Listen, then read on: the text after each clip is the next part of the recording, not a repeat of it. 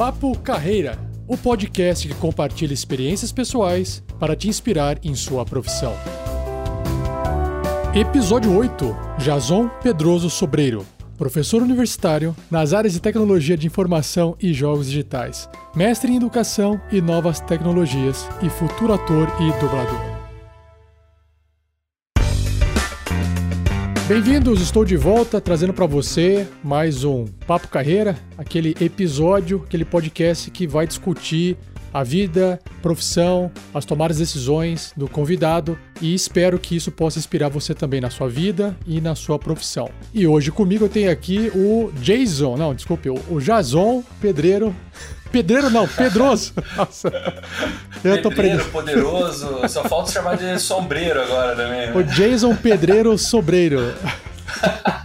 Sombreiro, desculpa. Jay, é Jason Pedreiro Sombreiro. Aí ficaria massa. Nossa. super nome deturpado aqui. Super nome de super-herói. É o Jason. Jason, pronto. Jason. Ele vai se apresentar assim que eu fizer as devidas Isso. perguntas para ele.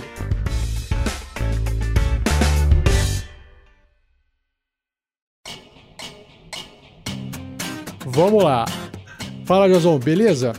E aí, meu querido? Valeu, Rafa. Tranquilo. Como é o seu nome completo para o pessoal te conhecer? Olha só, então, nome completo. Jason Antônio Pedroso Sobreiro. ah, não é, não é Jason. Não é Jason. Não, exatamente. Sempre que eu me apresento, eu sou o professor Jason. É Jason não é Jason, não é Jaspion, não é Jackson, não é Sazon, nem variantes. Sazon. Essa é boa. Qual que é a sua idade o que, que você faz hoje? Estou com 33 aninhos e atualmente não trabalho, só dou aula. Né? Famosa pergunta que os alunos fazem pra gente. Professor, mas você trabalha ou você só dá aula? Né? Eu só dou aula, só dou aula. Professor universitário já. Olha só. Inclusive, é, esse ano tá fazendo. Puxa, até, perdi, até me perdi nas contas. 12 anos que eu sou professor, veja só. Caramba! Olha só, a gente vai descobrir então como é que você chegou nesse ponto da sua vida. Logo mais a gente chega nela. Eu queria saber um pouquinho mais sobre o, a sua existência. Queria saber um pouco dos seus pais. Eles são de Curitiba, você também nasceu em Curitiba, se você tem irmãos. Me fale um pouquinho sobre os seus pais, onde que eles nasceram, o que, que eles fazem hoje. Bom, é, os meus pais, é, eu sou filho do segundo casamento do meu pai, filho único por parte de mãe. Meu pai se chama Armando Antônio Sobreiro Neto, é, Júnior, perdão, Neto é meu irmão. Ah. ele já é falecido, infelizmente, em 2001 ele faleceu. Puxa. Minha mãe Terezinha Jesus Pedroso, ainda viva, graças a Deus. Minha mãezona, minha parceirona, é, meu porto seguro, tudo. É, e meus pais se separaram, são daqui de Curitiba, né? minha mãe na verdade é de Curitiba, minha mãe é de Ponta Grossa, mas mora aqui já há muitos, muitos anos em Curitiba. Meus pais se separaram quando eu era muito novo e eu fiquei ah, com a minha mãe, mas continuei o convívio com o meu pai, né? Então não tive tive o convívio com meu pai aí até ele infelizmente falecer em 2001. Então, mas daí eu sou daqui também, né? nasci em Curitiba, moro em Curitiba. Já morei em região metropolitana, já desde 2018 estou morando em Curitiba de novo. É isso. legal, legal. Seus pais, eles trabalhavam com o que na época? Para eu poder entender um pouco o tipo de influência, se teve ou não, na sua vida. Porque sempre tem uma influência dos pais ah, na sim, nossa vida. Tem. Daí você eu vou contar a história, você fala, meu Deus do céu, como é que você foi pra essa área? Não tem nada a ver, né? mas, é, mas na verdade até tem um pouquinho. Meu pai, ele rodou várias profissões. Fez várias coisas na vida dele, inclusive professor. Ele foi professor por um tempo da vida dele, bem antes de eu nascer. Né? Mas minhas irmãs que contam, porque eu tenho três irmãs e um irmão por parte de pai são mais velhos que eu, é, com suas famílias. Eu já nasci, quando eu nasci, eu sou o temporão do meu pai, né? A diferença de idade entre meu pai e minha mãe era bem alta, né? acho que se não me engano, 19 anos. Então eu sou o temporão do meu pai. Então quando Caramba. eu nasci, já, já, tinha irmãos e já tinha sobrinhos também. Veja só que legal. Caramba. Hoje, inclusive, já sou tio avô. Né? Vixe. 33 anos, já sou, já sou avô, ou tio avô, né? É, é, e o meu pai, durante a vida dele, ele passeou por várias profissões, né? Ele, inclusive professor, ele foi é, também se formou como advogado, né? se formou em direito, mas é, ele não atuou na profissão. Nos últimos trabalhos dele, ele atuava como corretor vendedor de seguro e era muito bom no que fazia. Viajava o Brasil inteiro aí pela companhia, que na época era Sul América. É, era bem pequenininho, mas eu lembro de, inclusive, visitar ele no trabalho. É, eu tenho uma memória, uma memória meio louca, assim, que eu lembro de coisas quando tipo, tinha 3 anos de idade. Assim. Ninguém acredita, mas é verdade. Caramba. e, e a minha mãe, ela é assistente social. Minha mãe, ela não me engano, ela se formou em 94, 95, agora, agora, isso na metade da década de 90. E ela se formou em serviço social porque ela já trabalhou com meu pai também, foi vendedor, também foi corretora de seguros. Inclusive foi no trabalho que eles se conheceram, né? Moraram por anos até, até se casarem e tudo mais. Então, é, minha mãe se dava muito bem em qualquer área que ela fosse trabalhar, né? Ela trabalhou também várias coisas e ela sempre também se deu muito, muito bem. E na hora de escolher a profissão, meio que quem até ajudou ela foi meu pai. Meu pai falou assim: "Olha, você gosta tanto de ajudar as pessoas, né? Se preocupa tanto com todo mundo, então uma pessoa tão empática, tão altruísta, por que você não faz serviço social?" Aí ele falou: "Olha aí, uma boa ideia, fazer serviço social, né? Então, ou estudou, trabalha, ele está nativa ainda, trabalha na Prefeitura de José dos Pinhais, né, ainda falta um pouco para ela se aposentar. Está em casa agora por conta da pandemia, né, tá, e ela sempre foi extremamente ativa, então ela está roendo as unhas porque não tem mais o que fazer em casa, tadinha.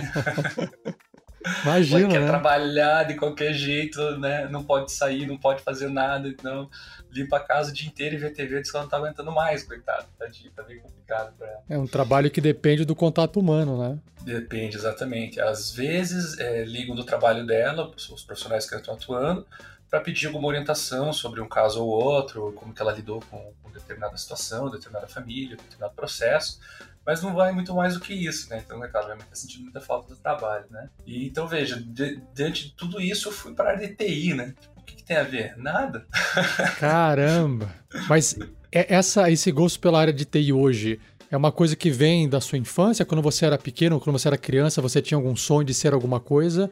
Ou já era isso ou não tinha sonho? Como é que era essa parte da infância? Uma vez que você já tinha bastante influência de gente mais velha, imagino eu, né? Uhum, sim, sim tinha, e, e, bem isso, tinha bastante influência de gente mais velha, cresci com pessoas mais velhas no meu entorno e tal, mas eu não tinha nenhum sonho, assim. Claro, quando você é criança, você quer ser super-herói, depois você quer ser bombeiro, depois você quer ser policial, né? Sim. Mas é, nada, eu me olhava assim e falava, nossa, eu quero fazer tal coisa. Por alguns anos, por eu amar muito bichinho, eu amo muito animal, eu, por alguns anos eu cogitei ser veterinário. É, inclusive, eu tenho dois sobrinhos, uma sobrinha e um sobrinho meus, né, um, são queridões, assim, amo eles, né, Francis e o Aristides. O Aristides é quase como irmão para mim, que são veterinários e tal. Mas quando eu fui ficando mais velho, assim, chegando na adolescência, eu falei assim, hum, é legal, mas eu acho que não é o que eu quero fazer. Tipo, eu gostava muito de tecnologia, de uma maneira geral, assim, comprava as revistas sobre videogame, sobre computador, sobre um monte de coisa, não entendia muitas das coisas, principalmente quando a galera começava a falar de, de desenvolvimento de software, não sei o quê, mas eu achava aquilo legal pra caramba, né? E vivia lendo que era a profissão do futuro, que era a profissão do futuro. Até hoje fala isso, né? Veja, há 20, 30 anos atrás falavam que era a profissão do futuro e até hoje estão falando isso, né? Então, futuro nunca chega. nunca chega. Mas eu sempre achei legal, né? Apesar de que, devido à minha situação financeira, minha família, minha mãe sempre uma batalhadora, sempre ralou muito para que a gente tivesse um teto no qual morar e, comida na mesa. Então, não tinha acesso à tecnologia, né? Só poder na casa dos meus amigos, ou por revista, ou por televisão. Mas mesmo assim, isso foi uma coisa que sempre me, me despertou interesse, né? E daí, quando foi chegando a hora, tanto o meu primeiro computador, inclusive, eu ganhei, acho que eu tinha 14 anos né, com Compact Presário 5000. Minha mãe comprou, oh. tadinha, 10 parcelas de 200 reais. Tá? Fez um, um estica danado para conseguir comprar um computador. E eu fiquei com ele por muito tempo, assim, até ele realmente não dá mais e, e ter que ir pro céu dos computadores. Mas eu aproveitei bastante o presente que ela me deu. Você se lembra, para a gente poder contextualizar no, na época e marcar, datar essas coisas, o processador, porque eu lembro que a gente datou muito o computador, a gente faz isso até hoje, né? Com o modelo uhum. do processador. Você lembra esse compact, se já estava no Pentium ou não? Era 386, 486, o que que era? Cara, deixa eu me lembrar. Realmente eu não lembro, mas era... Era. Eu lembro que ele era. A configuração assim era extremamente básica. Que ano que era então? Era 90 aí? 2000. 2000? 2000, 2000, 2001, acho que foi 2000, se não me engano. Eu acho que a gente já estava no Pentium 2 pro Pentium 3, o 3 acho que era um pouco mais avançado, o 2 era é. o mais padrão. já tinha entrado acho... na família do Pentium, então. Tava no Pentium, mas eu acho que o, o... não era não era Pentium, o meu processador, se não me engano, era um AMD. AMD K7, alguma coisa assim. É, é. Lembro que tinha K6. lá incríveis é, 32 de RAM, e depois ainda consegui colocar 64 de RAM, foi uma vitória. É, tinha, tinha, com Windows 98 ainda, é, não tinha placa de vídeo. A coisa mais, mais legal que tinha nele era que ele tinha gravador de CD, o que pra época, nossa senhora. Kit multimídia. É, kit multimídia, webcam, gravador de CD. falei, meu Deus do céu. Aí. Era a época que a gente gravava, acho que muita coisa. A gente começou a gravar. Quem tinha gravador de, de CD podia gravar muita coisa, música. Aquela época que o pessoal começou até a vender pirataria. Olha, uhum. grava aqui um CD com músicas diversas para mim, né? Foi acho que o começo, pelo menos isso me marcou muito nessa época. De pegar música, selecionar e gravar no CD para ouvir no, em casa, sei lá, ouvir uhum. no carro para quem tinha tocador de CD no carro. Não, era muito bom, eu, eu porque né, daí eu fiquei popular com os meus amigos, né? Porque eu podia gravar o CD para eles assim, e daí todo mundo gostava de ir lá em casa, né? Porque eu podia gravar o CD que eles queriam, com as músicas que eles queriam e, e, e, e também brincar com a webcam, né? Então. Cara, foi... eu lembro que essa época, até essa época ainda, a internet estava começando, ela, ela ainda estava transitando da discada para ADSL, e mesmo uhum. assim os serviços que tinham de ADSL eram lentos, né? É, eram muito lentos. E Nossa. a gente consumia revistas ainda, revistas de jogos que vinham com CDs com demonstrações de games, que nem você falou, revistas de tecnologia que ou explicavam um pouco sobre tecnologia, ou até aquelas de hardware. Eu lembro que eu comprava revistas de hardware para poder entender como é que funcionavam as peças, como é que estava a evolução, só de curiosidade. Você tinha que ir na banca. Você ia na banca, uhum. comprar a revista e voltar para casa, porque a gente não tinha sites ainda que você podia pesquisar. Não tinha, acho que nem o Google existia ainda. O Google estava surgindo. E aí você ainda usava na época, acho que o KD como navegador de busca. Sim. E aí você procurava as coisas lá, não tinha quase nada. Então você não, tinha que comprar revista. KD, né? Ares, e daí vinha. A chance de vir em vírus era gigantesca, né? Nossa, uhum. Você baixava uma música qualquer lá e vinha um cavalo de Troia como brinde pra você. Ei, lasqueira. É, tu, tudo era, era, era ruim, assim, tipo, a, a, imagem você ia fazer download, ela ia fazendo download de cima para baixo, aí você ia vendo as linhas aparecendo devagarinho. Primeiro em baixa resolução. Uhum. Depois ela voltava para cima e continuava fazendo download, e aí ia melhorando a resolução. Era bizarríssimo. Não, você ia baixar um, um, episódio de alguma série, de algum desenho, de um filme, qualquer coisa assim. É, tinha só 50 mega, levava umas 5 horas para fazer um download. para mais, era uma coisa maravilhosa. Assim. Não, é, é, não é à toa que na época o Napster, não sei se chegou a usar, aquela plataforma, Usei, tipo um, um, torrent de música, né? Uhum. E, música foi a primeira coisa que foi mais compartilhada por causa do tamanho dos arquivos. Na época surgiu o formato MP3, porque até então existia só o AV ou MIDI, que era aquele sonzinho eletrônico do computador. E aí quando uhum. veio o MP3, que é compressão né, de áudio, tornou possível o compartilhamento dos arquivos musicais. Mesmo assim, você, para baixar, demorava um bom tempo, várias horas lá, deixava baixando para vir a música. E hoje, cara, você tem o streaming, né? De vídeo. Imagina a diferença. Exato. Você dá play e você assiste na hora, enquanto baixa, né? A diferença da é, coisa. E é muito louco, porque a gente viveu toda essa transição, né? Todo essa, esse início da era digital, né, é, popularização da internet, melhoria dos, dos serviços e tudo.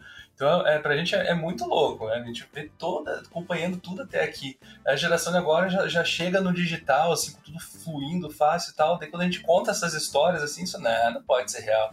E dá a impressão que tá falando assim de 50 anos atrás, né? Não, cara, tô falando de, de, de 15, 20 anos atrás, não tá tão longe assim.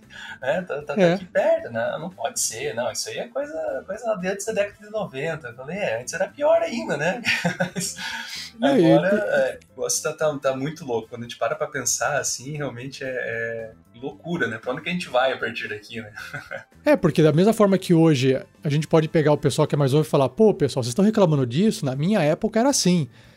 E aí o que, vai, o que vai acontecer com o pessoal de hoje vai ser a mesma coisa daqui a um tempo. Eles vão uhum. ver o pessoal do futuro reclamando, E o pessoal falando, pô, na minha época era assim, na minha, na minha época eu tinha que carregar o celular colocando no fio.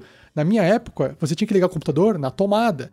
Sei lá, na minha época, a internet funcionava assim, e agora é tudo assado, agora você só pensa e já funciona. Então, as coisas vão ser meio. vão continuar se reproduzindo, o comportamento vai continuar se replicando, só que com diferenças tecnológicas, né? Acho que é mais ou menos isso que vai é. acontecer. Tem aquele ditado, né, que diz que toda geração se acha mais esperta, mais sábia que a anterior, né? É mais ou menos isso, né? A gente vai a gente começa a fazer comparativo com lá atrás, daqui a pouco, e, e fica falando né, né para essa geração atual, porque na minha época, não sei o que, não sei o que, e eles não dão bola, eles falam, ah, não pode ser, ou ah, nada a ver. E daqui a pouco eles ficam velhos, a tecnologia evolui e eles estão no mesmo lugar, né? Isso não vai mudar nunca. Era.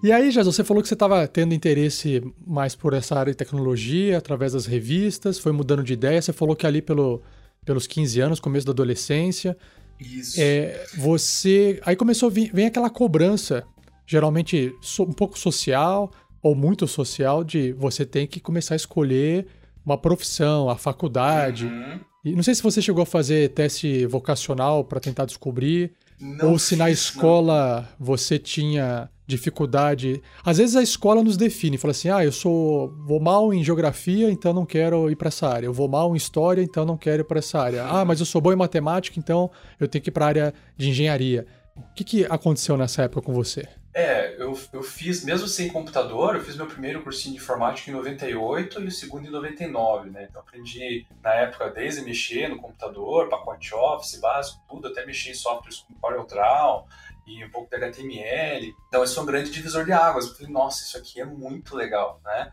Pena que por eu não ter o computador na época em casa, eu acabava não podendo praticar muito do que eu aprendia, né? Mas é, até bem pouco tempo atrás, ah, eu estou morando no, onde eu estou agora, já vai fazer dois anos, dezembro.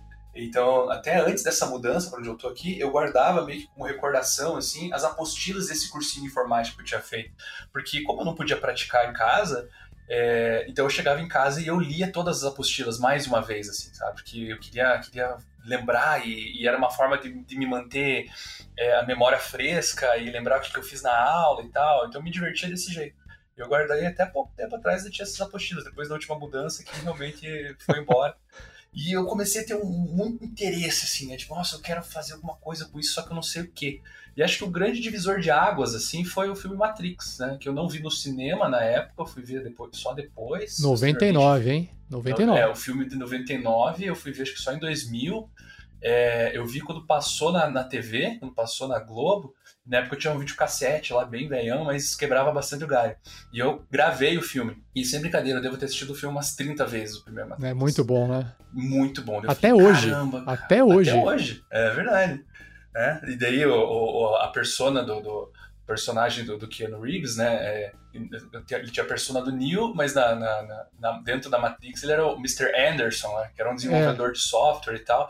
E por incrível que pareça, por mais quadrado que tenha sido mostrado, né? Ele lá num cubículo, programando, numa empresa grande e tal.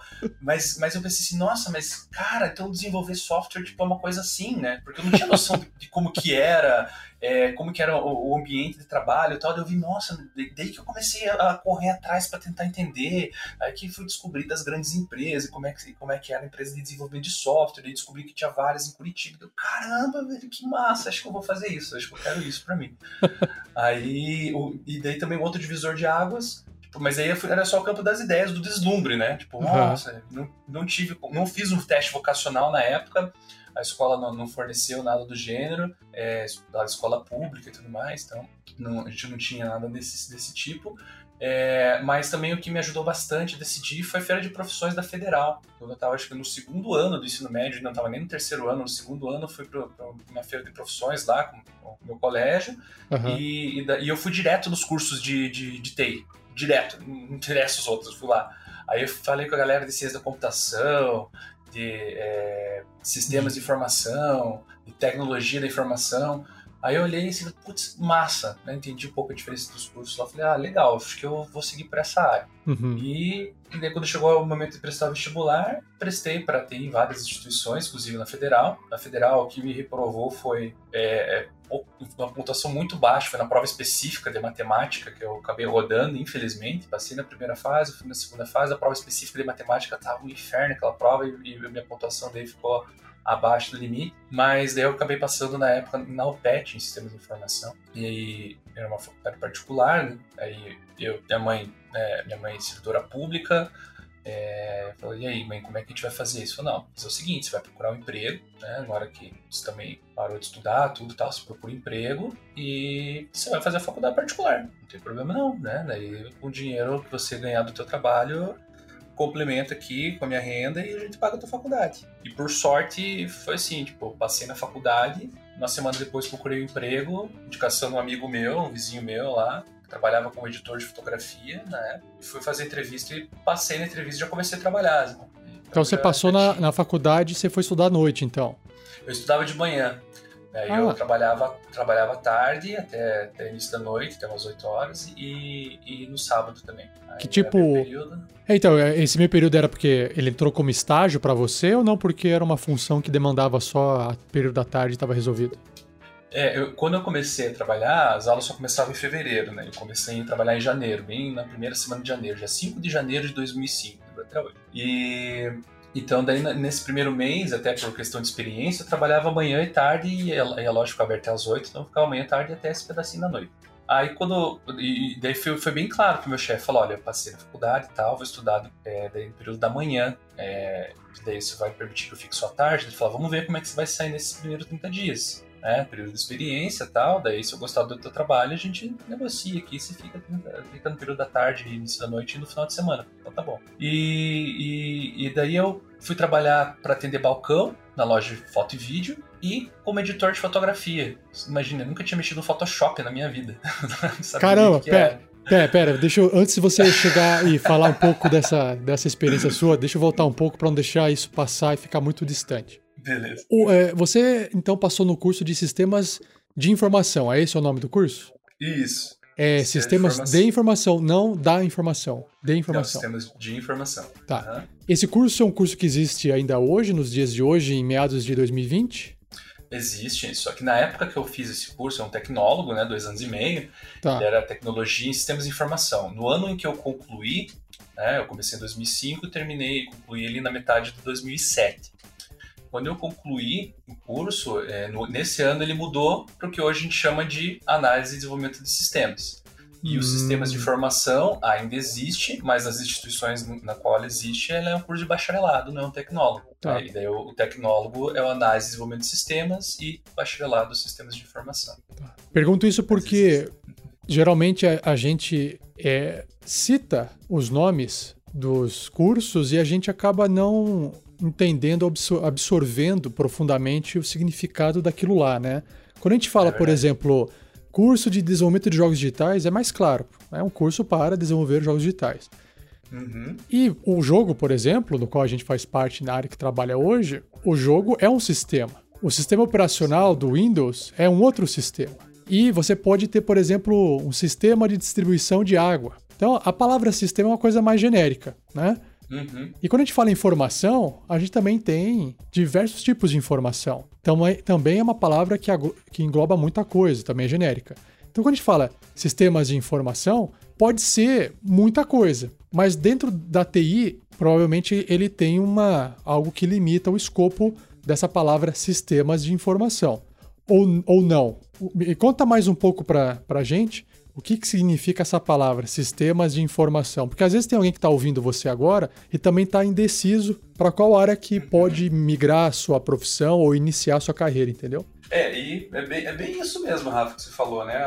O termo em si é muito genérico, né? Dá margem para muita interpretação. É, até mesmo quando eu entrei na faculdade, assim, eu sabia que era um curso que envolvia análise de sistemas, desenvolvimento de sistemas, mas o, o, o, nome era meio estranho, assim, difícil de entender realmente do que se tratava, né? Uhum. Mas nessa parte da, da, da, TI, né, a gente fala em sistemas de informação, é, a parte do sistema significa, quer dizer a, a automação, né, a desenvolver soluções de maneiras automatizadas hum. é, que envolvam pessoa, interação entre pessoas e máquinas ou até mesmo pessoas, máquinas é, e ou né, é, métodos diferentes para você poder é, organizar a informação, né? então é armazenar, transmitir uma informação, processar, transformar dados em informação, enfim, disseminar dados que, que, que, vão dizer alguma coisa depois lá para o usuário que está utilizando aquele sistema, né? Aquele conjunto lá de hardware, software, é, método e a interação ali entre homem e máquina para poder trabalhar com esses dados, transformar os dados em informação, algo relevante, né? algo mais concreto para suprir determinada necessidade, né, da, da, empresa, do seu local de trabalho, ou até mesmo a necessidade pessoal, né. É, muitos colegas adoram desenvolver projetos pessoais para cumprir necessidades específicas do seu dia a dia, né. Então, acho que esse é um grande barato aí da, da, dos sistemas de informação, né. Você desenvolver sistemas automatizados, né, é, no nosso caso computacionais, com práticas e métodos que visam solucionar problemas e é, é, disseminar né, é, a informação. Né? Não sei se me enrolei um pouquinho aí, mas é, que é um pouco difícil de explicar mesmo. É, acho que, quer ver? Eu vou perguntar aqui, acho que vai ajudar. É, dá um exemplo pra gente, ou pode ser mais de um se quiser, de coisas ou soluções que uma pessoa dessa área criou, que você tem conhecimento. Por exemplo, ah, isso aqui é um trabalho de uma pessoa dessa área. Uh, vou pegar um caso meio que real. Assim, eu não sei quem que desenvolveu, né? não, posso afirmar agora para ser bem sério no é sistema do software, mas é algo que eu tive uma experiência assim na faculdade. Na disciplina de análise de sistemas, é, a gente tinha que criar é, tudo, as configurações, os parâmetros ali, levantar os requisitos, as necessidades do desenvolvimento de um, um sistema para gerenciar é, convidados de um churrasco. Então a ideia é assim, ó, vamos fazer um churrasco, quem que vai estar tá convidado, quem leva o quê, qual é o valor de cada, cada coisa, como é que fica essa distribuição. Então, essa era a necessidade, né? Então, a gente precisa criar um sistema para gerenciar convidados de um churrasco. A gente se reuniu em equipes, fomos levantando quais eram as necessidades, o que, que tem num churrasco, né? O que, que, que precisa levar para um churrasco. É, começa pelo local, então fornecer o local, daí você vai levar, ah, tem que comprar carvão, tem que comprar carne, comprar bebida, é, vai, vai levar parente ou não vai, se vai, quantos que pode levar, vai levar criança ou não vai. Então a gente começa a discutir ali o que, que precisa para atender aquela necessidade e depois a partir disso a gente começa a fazer um esboço do que viria a ser o, o sistema. É, começa a fazer um rascunho no papel mesmo, a gente começa a fazer é, é, diagramas ali que vão simulando a interação entre um usuário e um sistema, como que se dá, como que se daria esse, esse processo. Aí a gente começa a pensar mais na parte de programação, como que a gente programaria isso, né? Então a gente passa de vários diagramas aí, né? Então a gente tem diagrama de caso de uso, diagrama de classe, coisas que a gente aprende na faculdade, uhum. para depois efetivamente a gente poder implementar, desenvolver esse sistema e lançar. Então nessa disciplina a gente não chegou a desenvolver o sistema, a gente parou uma etapa antes do que seria o desenvolvimento, mas a gente fez Ou todo pensar. o resto. O pré-projeto, né? O pré-projeto ali, tipo, olha, a partir disso a gente vai desenvolver. E o que acontece é que hoje existem sites, sistemas, aplicativos, né, serviços aí que fazem a mesma coisa, né? Inclusive, é, um amigo meu que me apresentou, assim, um tempo atrás, a gente fez um churrasco na casa dele e ele, ele apresentou esse, esse, sistema, que eu não recordo o nome agora, senão até faria um, um jabá gratuito aí, porque o sistema é muito bom, para gerenciar justamente isso, tipo, quem levou o quê, pagou quanto, é, daí dependendo do quanto que você investiu no, no, no, churrasco, você acabava não precisando pagar a tua parte, porque você investiu mais do que, do que no, no, durante o rateio ali. Então ficou bem claro, assim, e, e até facilitava a, trans, a transferência por PayPal e tal. Então, nossa, negócio sensacional. Então é isso, né? Você tem um, um problema, você tem uma necessidade que precisa ser suprida e você vai então elaborar um sistema para suprir aquela necessidade, né? Para poder trabalhar com com aqueles dados, com aquela informação, apresentar uma solução para aquele problema. Hum. Então é correto afirmar que porque eu sou da área de design, né? E o design, uhum. ele tem muito disso que você falou agora. O pensar, o elaborar, o analisar o problema e pensar numa solução onde provavelmente vai envolver contato ou troca de experiências ou a interação com o ser humano. Uhum. Então, essa é a parte do design. E, da mesma forma, imagino eu que sistemas de informação também vai acabar esbarrando em outras áreas. Por exemplo, se você tem que fazer um software, uma solução que envolve gerenciamento de pessoas, custos para o churrasco, isso vem da área de gestão de projeto, gestão de pessoas, que é uma outra área. Então, pode emprestar conhecimento da área administrativa, do pessoal que está fazendo administração. Então, é, é, correto afirmar que o curso de sistemas de informação é um curso também multidisciplinar. Precisa ser, né? Tem que uhum. ser. Porque por mais que você seja só o rapaz que vai ficar lá no teu cubículo programando, você tem que, é, inevitavelmente, trabalhar com outras áreas, né? E, e outros setores e outras profissões. Então, ele, ele tem que ter essa característica multidisciplinar, né? E hoje se fala muito também na, na, questão de você, não que antes não se falava, né? Mas acho que nos tempos atuais essa preocupação é maior, você pensar no usuário, né? Então, uhum. Que projetar pensando que o sistema tem que ser útil para o usuário, tem que suprir as necessidades do usuário. Afinal, a ideia da informação é isso, né? Você trabalhar com dados que são pe pequenos pedaços de, de informação uhum. e transforma isso em informação que é algo útil para o usuário, algo que vai atender as necessidades do usuário. Então, como é que você vai fazer isso sem entender o comportamento do usuário, sem entender suas reais necessidades, né? Sim. E, então, tem, você precisa conversar com várias áreas, né? Com a área do design, com a área de, de, de, é, de humanas mesmo, a parte humana mesmo da coisa. É, se ficar só em código, então o sistema pode ser funcional para caramba é, em termos de tecnologia, mas não vai ser útil, não vai ser funcional para o usuário. Né? Pega um exemplo aí, você está procurando qualquer coisa, qualquer coisa, você faz uma pesquisa no Google de um produto, de um serviço, qualquer coisa. Você faz uma pesquisa, dá os resultados lá, você entra normalmente nos primeiros resultados.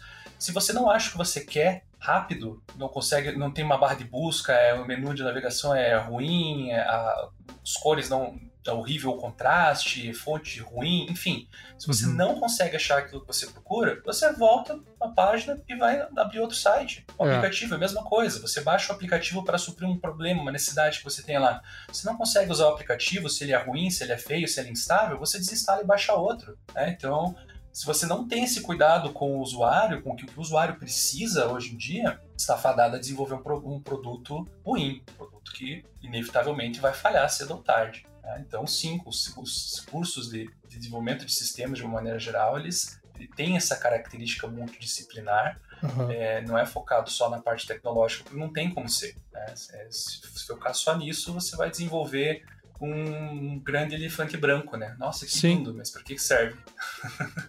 Uma coisa que eu, pelo menos quando eu me formei em design gráfico, porque essa foi a faculdade que eu comecei e terminei, porque a primeira minha foi engenharia de computação. Eu lembro que quando eu saí da faculdade, terminei, concluí o curso, eu ainda estava preso ao meio. O que eu quero dizer preso ao meio? Como o curso ele vai ter uma parte dele que é instrumental, ou seja, ele quer te ensinar a mexer nas ferramentas para você poder criar as coisas, você acaba achando que o produto final é o fim. E eu demorei para entender, mesmo fazendo curso de design, eu demorei para entender que o produto oriundo de um trabalho de design gráfico não é o fim, ele é o meio. O meio para quê? O meio para resolver o problema de alguém. Uhum. Quando você percebe que o seu trabalho é o meio, as coisas se tornam um pouco mais fáceis de você compreender o porquê que você está fazendo aquilo lá. Aí você para de focar em querer desenvolver o meio e você começa a querer entender o fim, qual você quer atingir, e aí você encaixa o meio que for melhor. Por que eu estou falando isso? É comum analisar, na nossa área que a gente trabalha, nessa área de criação, nessa área de solução de problemas, que não é muito diferente de um médico às vezes, que é, só que talvez seja mais claro para ele, a gente olhando de fora, pelo menos é, o paciente ele tem algum problema. Então eu preciso de um meio para eu poder atingir um fim. O fim é tornar o paciente é, deixar ele da forma que ele estava antes. Bem, então eu vou usar meios dentro da área para poder mudar aquela situação do paciente. Ou seja, a ferramenta, o conhecimento, o corte, a incisão que eu faço, ou sei lá, a extração, ou a injeção, tudo isso são meios com o objetivo de mudar o, o resultado final, que é o paciente, é o ser humano por trás de tudo. Mesma coisa acontece quando a gente está, ah, estou criando uma ferramenta, mas você está criando uma ferramenta para melhorar o trabalho de alguém. Se o trabalho. Assim, vamos pensar assim, uma coisa bem simples: a tesoura. A tesoura é para cortar papel. Eu não vou pensar em desenvolver uma tesoura só pensando em fazer a tesoura cortar bem o papel. A não ser que quem vai usar aquela tesoura é uma máquina. Mas se a máquina vai cortar o papel, ela está cortando o papel para quem? Ela não está cortando papel para ela. Ah, não, tem uma máquina lá do Matrix que usa, come papel. Beleza, você está né? Você tá cortando papel para essa máquina comer papel. E essa máquina está comendo papel para quê? Ela está comendo papel para fazer alguma coisa e no final, na ponta dessa cadeia vai existir o ser humano, enquanto o ser humano estiver vivo, né? A não ser que as máquinas tomem o controle e eles caguem para os seres humanos. Aí é outra história. Mas no é final das história. contas, no final das contas, você tem um humano é, um ser humano interagindo, usando ou se beneficiando daquele, daquele trabalho, daquele produto, daquela ferramenta. Então, quando você percebe isso, as coisas ficam mais fáceis. Aí você pode perceber que o advogado ele tem o mesmo trabalho. Através do meio do texto e da interpretação das leis e da argumentação, ele vai resolver um problema de um ser humano. O médico, mesma coisa. O designer, mesma coisa.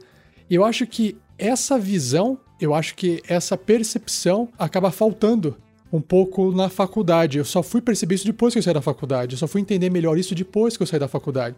Por exemplo. Ah, mas acho que você é torcida do Flamengo inteira, né, Você, eu, todo mundo que se forma, né? É bem isso. É só. Mas eu queria saber, né, o, o curso de tecnologia, às vezes, por ter uma pegada mais prática, às vezes a pessoa talvez perceba isso mais diretamente. Não sei explicar, né?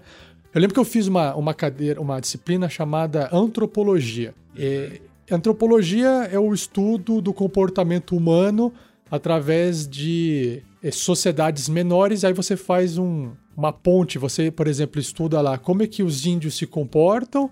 E aí você pode, dessa forma, fazer algumas comparações com a sociedade nossa que é gigantesca e hiper complexa. Então, aí eu falei, beleza, mas eu, me perguntava na época, essa era uma disciplina que eu tinha no começo do curso. Eu, a primeira coisa que eu me perguntava assim, ó, pra que que serve isso?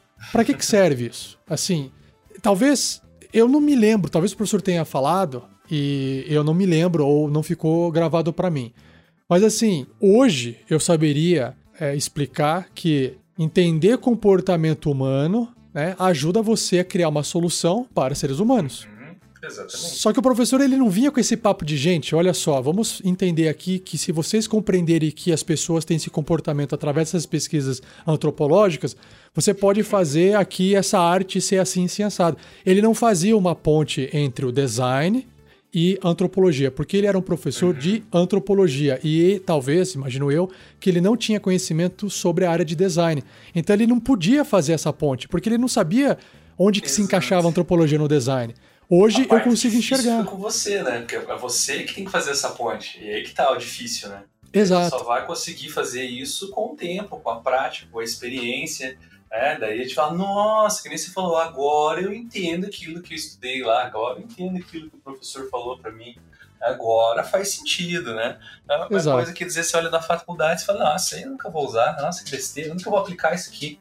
Né, desenvolvimento de software, eu nunca vou aplicar isso aqui na programação. Então... Não serve pra nada serve pra nada, né? Não, eu quero, eu quero programar. Até que ponto você acha que é papel do professor, ele não precisa saber tudo, mas talvez até que ponto seria importante ele demonstrar ou pelo menos exemplificar para o aluno a, a importância daquilo para a profissão que o aluno quer seguir. Porque às vezes é fácil falar assim: olha, antropologia é importante, mas por que não? Porque é cultura, uhum. ou porque você tem que saber. Fala assim: não, mas não é essa a pergunta.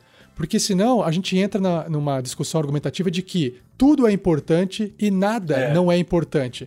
É Infeliz... Mas aí a gente perde a, a, discussão argumentativa porque, tá, beleza, se tudo é importante, então o que, que eu faço amanhã, a hora que acordar? Sabe? Não. A hora que você acordar, a primeira coisa que você tem que fazer é, sei lá, tomar água. Isso é mais importante. Depois tem que, sei lá, escovar o dente. Isso é a segunda coisa mais importante. Você tem, que, você tem que colocar numa sequência, a gente faz isso, a gente prioriza o que é mais importante, o que, que é menos importante. Uhum. E aí eu uhum. percebo que, às vezes, dentro de um curso, não estou falando só de uma faculdade, às vezes a disciplina ela não consegue mostrar, às vezes ela, ela é mais importante do que as pessoas imaginam que ela seja, mas ela não consegue se mostrar tão importante. É a mesma coisa que você tentar explicar para uma criança uh, por que, que ela tem que atravessar a rua e olhar para os dois lados. Ela, ela, ela não vai entender, talvez até ela ver, você mostrar para ela um vídeo com um cachorro atravessando ou uma outra criança atravessando a rua, sendo atropelada e morrendo. E ela falou assim: ó, tá vendo? E, e sentindo, né? Você, Estou sendo exagerado até. Mas, é, o exemplo, estou falando assim, aprender pelo exemplo, né? E não aprender porque alguém te falou que é importante. Porque, se, desculpa, se você falou que para mim isso é importante, é, desculpa, não é, sabe? Eu tenho outras importâncias na minha vida, né? É, eu não sei, você passou por isso também na faculdade? Você teve esse conflito? Você foi refletir isso depois? Rolou ah, isso para você? Todo mundo passa por isso, né? Todo mundo. Não tem como não passar por isso. Eu acho que é, é, é, um processo natural, né? E, e, mesmo que o professor ele faça de tudo, né? Ele te mostre, ele te exemplifique, que você use de, de, de projetos reais, que você faça estudo de caso para trabalhar, para poder aplicar o que você está aprendendo, que você está estudando.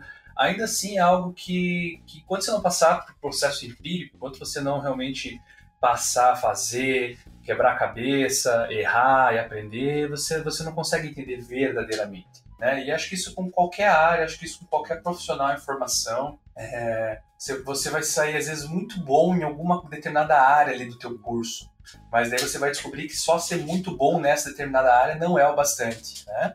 É, você precisa dominar outras áreas também, você precisa estudar outras coisas, você precisa conversar com outras pessoas de outras áreas, de outros setores, para você podendo é, enriquecer a tua experiência, para você poder realmente é, é, entender aquilo que você comentou agora há pouco, né? No final, você está projetando algo para, é, para uma pessoa, né? Tem que ter uma finalidade, tem que ter um fim. É, então, como que eu faço para atender às necessidades dessa pessoa, desse usuário? Né? Que maneira que eu vou conseguir fazer isso? Né? Então, é, é, realmente um processo, né? E o, o tempo de, de, desse processo de amadurecimento é realmente de cada um, depende do tipo de experiência que você tem, depende de, da área que você vai atuar. Mas eu acho que é algo natural, Rafa, né? Não, não tem, por mais que a gente mude, tudo bem que a gente fica muito preso no sistema tradicional de ensino, né? Professor ativo da, e o, o aluno aquele ser passivo que está lá só recebendo conhecimento.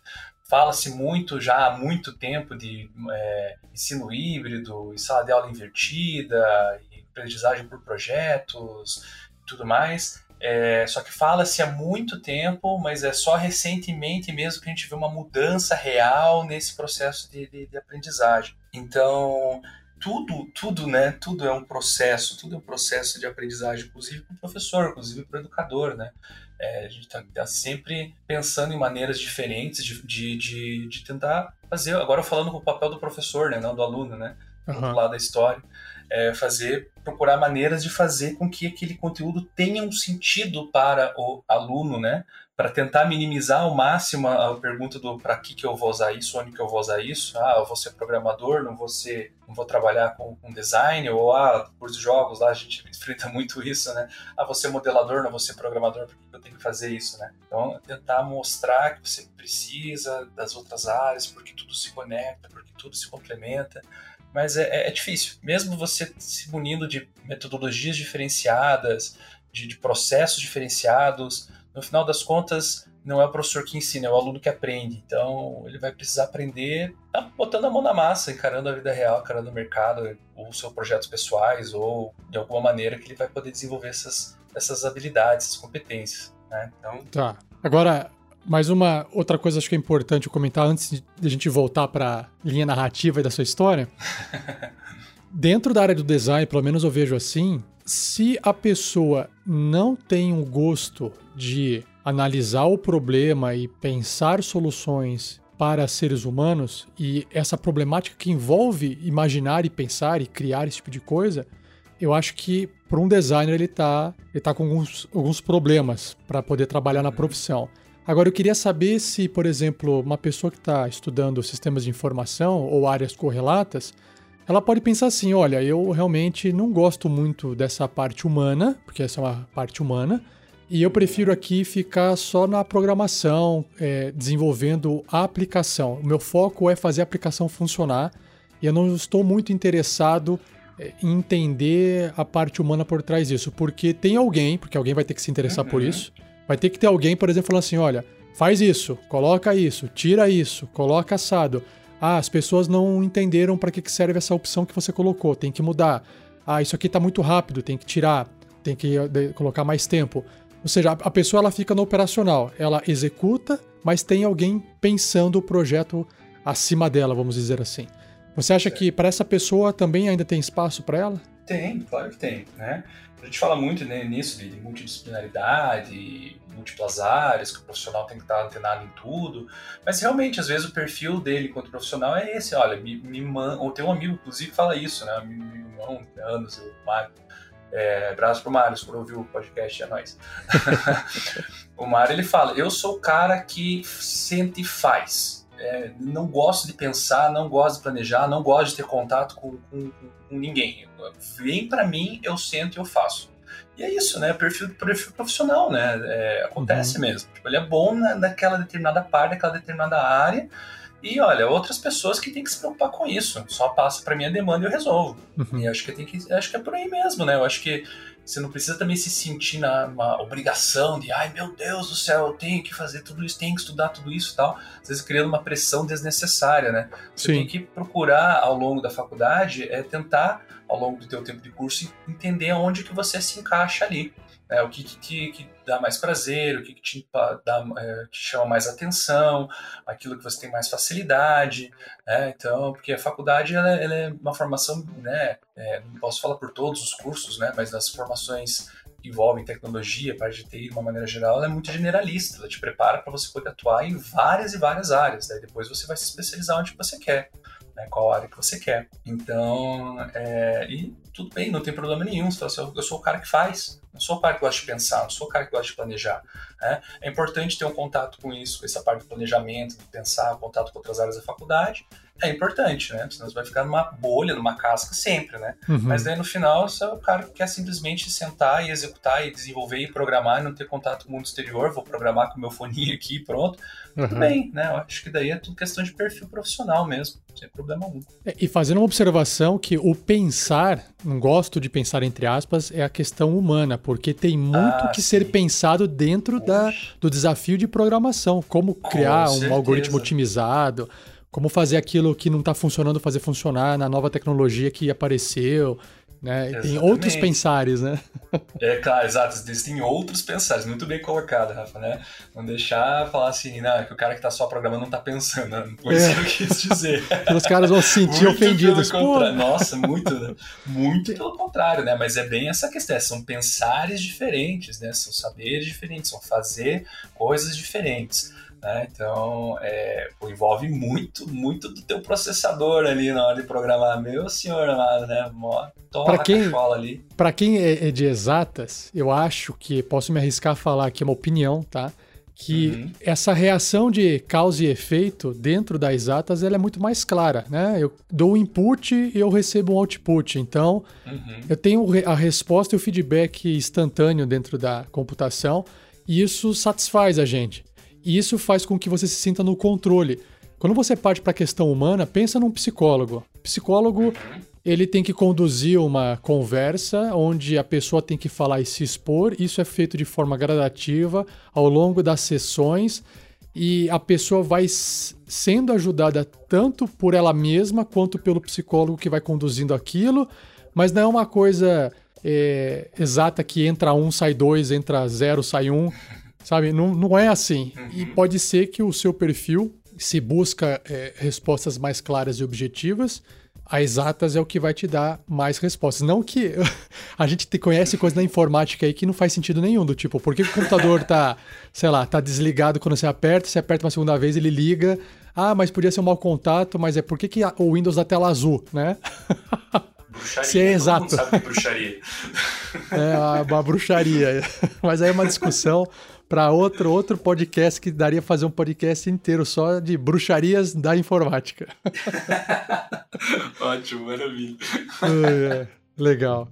Bom, vamos voltar. Aí você conseguiu um, um, trabalho, então, de meio período com fotografia, certo? Isso aí. Uhum. O que é que você aprendeu, mesmo não, tendo nada a ver com, com a sua faculdade, você deve ter aprendido bastante coisa lá dentro que também te ajudou depois, mais para frente como Sim. profissional. Como é que foi essa sua experiência que você observa que porque eu imagino que também tem, as, tem pessoas que acabam reclamando de pô, eu tô estudando isso e não consigo arranjar trabalho na minha área. O que, que eu faço? Uhum. Será que se eu encontrar um trabalho em outra área eu vou estar tá jogando meu tempo fora? Será que eu tenho que só trabalhar pelo dinheiro? Me, passa um pouco essa experiência pro pessoal que tá ouvindo. Como é que foi para você? Então, é, a experiência de trabalhar com, com, com, fotografia, como editor de fotografia, foi muito importante para minha formação profissional como um todo. Engraçado, né? Nossa, o que, que tem a ver? Você foi estudar sistemas de informação e você estava trabalhando como editor de fotografia. Mas por quê? É, eu tinha uma dificuldade muito grande de, de me comunicar com quem não fosse pessoa é, conhecido meu. Não que eu fosse introvertido, eu sempre fui extrovertido, na verdade. Mas eu tinha dificuldade em, em falar com pessoas que eu não conhecia, é, falar no telefone com pessoas que eu não conhecia, coisas do gênero. Sempre me deixava desconfortável. Eu fui trabalhar numa loja no qual uma das minhas funções era atender balcão. Então eu tinha Caramba. que atender cliente, eu tinha que vender produto, eu tinha que mostrar opções de produto, de foto, de, de, de álbum, de foto, de porta-retrato, da época ainda era muito filme, né? a fotografia digital lá em 2005 ela estava começando a se popularizar, mas ainda os profissionais só usavam filme. Tinha que vender filme, tinha que revelar. Tinha que vender, não é só atender, é vender também. Vender. E tinha que levar para o laboratório parceiro para revelar as fotos também. É, e daí nas digitais eu fazia todo o tratamento digital, aprendi a fazer a montagem, aprendi a fazer um monte de coisa. Então, mas essa parte do contato humano foi muito importante, sabe? O, o, o aprender a se comunicar que nem gente, né? Que nem é, eu falo, fala que nem gente, né? Para aprender a se comunicar, né, com, receber um bom dia, boa tarde, boa noite, né, que posso ajudá-lo e, e, e realmente se preocupar com o cliente, né? O que, que ele está precisando, o que, que ele está querendo naquele momento, qual é a necessidade dele, né? Não vou ficar enfiando o produto goela abaixo, né? O que tentar entender o que ele quer. Às vezes chegava lá um cliente falava, olha, eu queria um, queria um álbum de foto assim, mas não aqueles álbuns grandes, né? Tá, um álbum menor. É, você tem ideia de quantas fotos você quer colocar? Ah, não sei, ah, são poucas fotos assim, tal. Do que que é foto? Né? Ah, são fotos pessoais, tal. Não é de um evento, não, são vários acontecimentos da vida. Então você ia deixando o cliente falando o que, que ele queria, e daí você mostrava as opções. Falou, olha, então tem esse álbum aqui, que é um álbum menorzinho, cabe em só 30 fotos, 10 por 15, formato padrãozinho de foto, né? É, não tem uma temática específica, então você pode colocar, fazer o que você quiser, na ordem que você quiser e tal. Então era, sabe, eu consegui entender qual que é, o que, que o cliente queria para poder oferecer a coisa certa para eles. Foi muito importante. Mas né, isso, é porque... você recebeu um treinamento para isso ou você não, já tinha esse perfil? Foi meio, não, não, foi assim, o treinamento entre aspas foi do meu colega lá, meu vizinho que me indicou lá do trabalho e trabalhava comigo, trabalhou durante um ano lá ainda. É, que me, me, ensinou esses macetes, né? O meu chefe também, né? Falou, olha, só que o chefe também, o meu chefe não atendia, meu chefe ficava lá no fundo, só atendia quando era para fazer eventos de, de, de, formatura, casamento, 15 anos, essas coisas, uhum. e, e, filmagem em estúdio, foto em estúdio, mas atender balcão ele não atendia, só quando não tinha funcionário. Então ele falou: olha, tem que atender e fazer assim, assim, assado. E daí eu fui aprendendo com o meu colega, né? Falou: olha, cara, você tem que. É... Cliente, a maior parte das vezes, ele chega aqui, ele não sabe o que ele quer. Então, se você vomitar um monte de coisa no balcão aqui para ele, ele vai ser correndo. Ele vai, você vai dar mais opções do que ele imaginou que tinha, e daí ele vai ficar mais confuso, né? Sim. Então, tente, tente ir, ir, ir, buscando ali, porque às vezes ele não sabe o que é. Ele, que nem eu falei, eu dei o exemplo do, do, álbum de foto. Ele quer um álbum de foto, mas ele não sabe que existem vários formatos de foto, tamanhos de álbum, quantidade de páginas, uhum. estilos para dar foto no álbum, enfim. Então, você vai meio que conversando com ele até que o cliente perceba mesmo qual que é a necessidade dele ali, você ofereça o produto certo. Então, pô, isso foi fundamental para mim, né? É, é, porque isso ampliou muito meu meu canal de comunicação, aprender a, a me comunicar com as pessoas, a ouvi-las, a, a, falar. Né? É, então, melhorou minhas apresentações de trabalho na faculdade, melhorou meu relacionamento com os meus colegas, né? meu relacionamento pessoal de uma maneira geral. E outra coisa também é que daí, quando não estava tendo no balcão, estava mexendo no computador, né? Com foto. Aprendi a mexer no Photoshop, meu chefe me ensinou. Daqui a três meses que eu estava trabalhando lá, era eu que estava ensinando ele as coisas que eu tinha aprendido meio que sozinho no programa. Era muito legal isso. Né? Então, daí acabei tendo uma noção de design é, que me ajudou muito com a parte de desenvolvimento de sistemas. E daí que também isso já foi um gancho para eu descobrir, quando eu tive disciplinas envolvendo web, desenvolvimento web na faculdade, que eu podia casar o design com o sistema para poder fazer um sistema web bonitão e funcional. Nossa, isso foi um divisor de águas. Falei, meu Deus, isso aqui é legal demais. que legal. Essa, essa parte de venda, eu já tive experiência também, né? E eu me lembro em momentos que eu, sei lá, ou peguei um telefone e liguei para alguém, ou cheguei no balcão, e eu cheguei lá assim, oi, boa tarde, você teria tal produto? e a pessoa, não importa a loja nem o produto, né? Foram diversas situações. E a pessoa fala assim: ah, não temos. Ah, obrigado, tchau. Ok, acabou o processo de venda aí. Porque no final das contas, a pessoa que estava ali, para mim, ela não estava vendendo. Ela estava uhum. basicamente pegando o produto da gôndola, colocando na sua frente e cobrando. Ela estava fazendo o que, sei lá, o que hoje você faz via internet com clique, né? Uhum. E para mim vender é, a pessoa chega lá, oi, eh, você tem, sei lá, vamos, vamos, vamos supor que você chega num lugar e, e peça um objeto de, sei lá, material de construção, né? Ah, você tem silver tape? Vamos supor, ah, você tem silver tape? A pessoa fala assim, olha, infelizmente nós não temos, mas para qual que é a utilidade? A pessoa está querendo saber qual que é o problema que você quer resolver. Não, é porque eu preciso juntar dois pedaços de pau lá para fazer um negócio. Aí a pessoa fala assim, olha, você sabia que existe uma cola que faz isso, isso, isso e que se molhar não estraga e o silver tape se ficar em tal lugar vai estragar? De repente, o ve... Isso é vender, né? O vendedor, ele uhum. entendeu o seu problema, e ele está oferecendo uma solução que pode ser melhor ou às vezes até mais barata do que a solução que você tinha em mente. Uhum. Isso, para mim, é fazer a venda. O vendedor resolve um problema da pessoa, porque a pessoa ela não foi ali para comprar o silver tape porque ela quer dormir com o silver tape. Ela foi comprar o silver tape porque ela quer resolver um problema dela. Ela vai usar o silver tape para alguma coisa. Ela pode usar para enfeite, ela pode usar para mordaçar alguém, ela pode usar para consertar alguma coisa, né? Tipo, pegar em filme essas cenas. A pessoa, ela tá tem um objetivo. hoje, hein, Rafa? É, tô inspirado hoje de filme. Tá Você falou do Matrix. Hoje? Você falou do ah, Matrix. Aí eu tô assim. entendi. E aí é exatamente isso, é para que que você quer aquilo? É claro que às vezes na correria do dia a dia o vendedor tá lá, ele fala: "Meu, eu não vou ganhar mais. Eu isso me dá trabalho, eu tô cansado". Às vezes você não tá afim de conversar, isso exige uma energia porque você tem que é, interagir, isso gasta energia. Basta a gente ver quando a gente dá aula, em sala de aula, eu volto esgotado, cara, sabe? Eu saio uhum. esgotado. Quando você tem que pensar, você tem que se esforçar para poder entender o problema que o aluno está tendo para ajudar ele. Porque o que tem de mais fácil é você simplesmente expor um conteúdo. Agora, quando você deixa a pessoa apresentar um problema e você genuinamente está tentando pensar naquele problema e construir uma resolução, que você não pode dar a resposta pronta, e construir isso junto com o aluno para que ele possa também construir, Cara, isso pelo menos para mim gasta uma energia violenta. é, mas é isso mesmo, né? É, um, é, um, é, uma troca muito grande ali, né? E a gente realmente gasta uma energia muito grande nesse processo. Né? Que legal que saber que você teve esse contato com venda aí também na, na loja que te ajudou.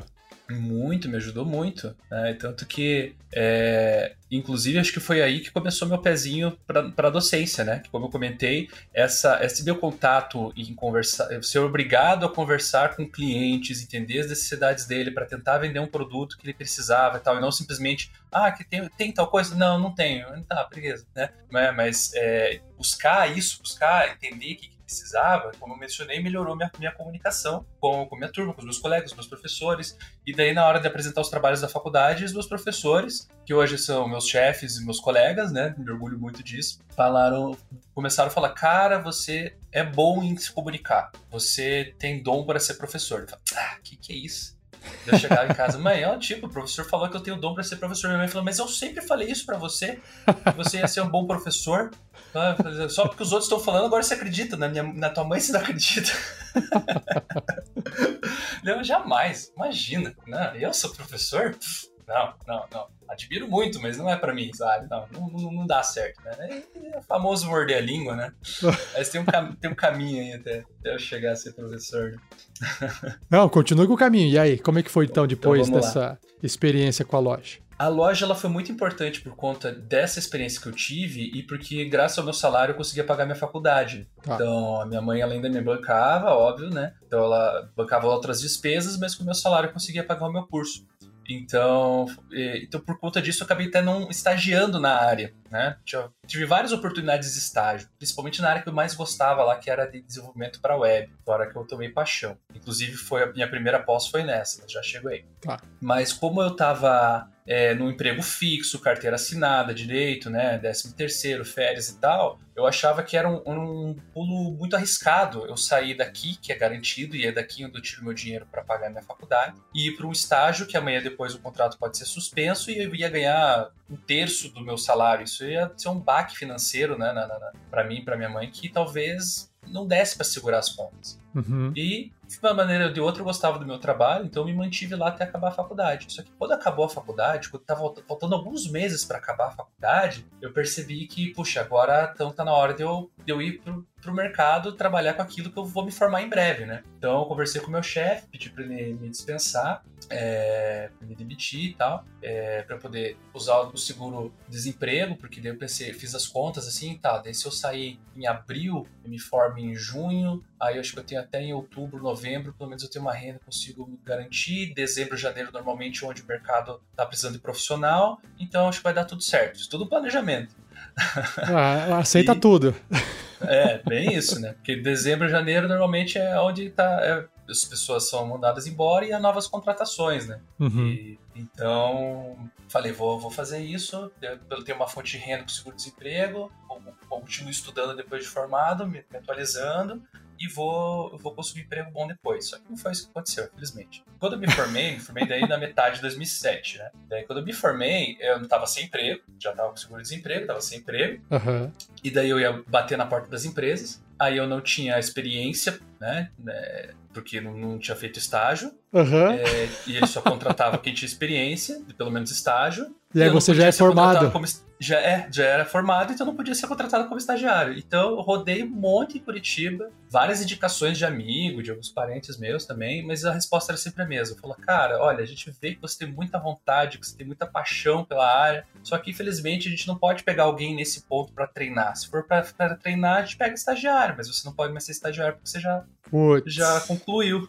Pois é. Tá, né? Então eu fiquei daí trabalhando só como freelancer, que era o que aparecia para mim, né? Freelancer de sisteminha aqui, de sisteminha web ali, de sitezinho aqui. Só que freelancer, até desculpa aí, né, os ouvintes, mas é o que eu sempre falo para meus alunos também, né? É quase uma prostituição, porque você se vende por aquilo que você pode, para o cliente tem, ah, tem tanto para pagar. Você precisa do dinheiro, você acaba aceitando, né? faz, é, se, se mata de trabalhar por um valor irrisório é, e é um serviço ingrato, porque tem meses que você tem bastante serviço, tem meses que você não tem nada, então é uma coisa doa bastante. E eu só pegava umas bombas para poder mexer, que, meu Deus do céu, recebi muito calote, dei calote também, cliente que não pagava, um monte de coisa. Né?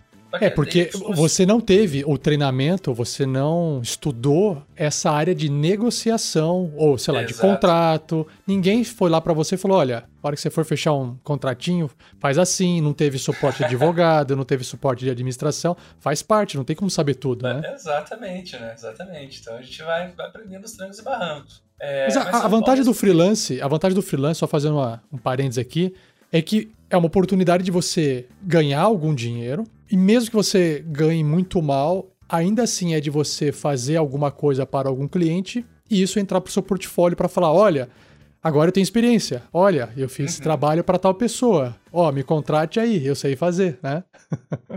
Exatamente, né? Então acabou servindo, servindo para esse propósito. É, só que daí também aconteceram duas coisas, né, nesse período. Primeiro foram freelance, atrás de freelance. Segundo que daí é, foi em janeiro de 2008. Eu lembro que eu tava. Eu lembro exatamente onde eu estava. Eu estava numa Lan House, perto da faculdade. Nossa. Mandando currículo pela internet. É, porque eu tava sem internet em casa. Então eu tava mandando currículo pela internet na Lan House. Meu telefone toca. Quem tinha ligado para mim era a Isa. Grande Isa, beijo para vocês se estiver ouvindo aí. Isabelle Boleta, que foi minha professora na faculdade. A Isa foi sua falou, professora? Foi, Isa foi minha professora. Nossa. E ela foi uma das minhas grandes incentivadoras. Ela, de, ela tive a primeira disciplina da faculdade com ela. Foi com ela que eu aprendi a programar, né? Tive algoritmos com ela. Foi com ela que eu vi e falei, nossa, isso aqui é muito legal mesmo, é isso que eu quero fazer.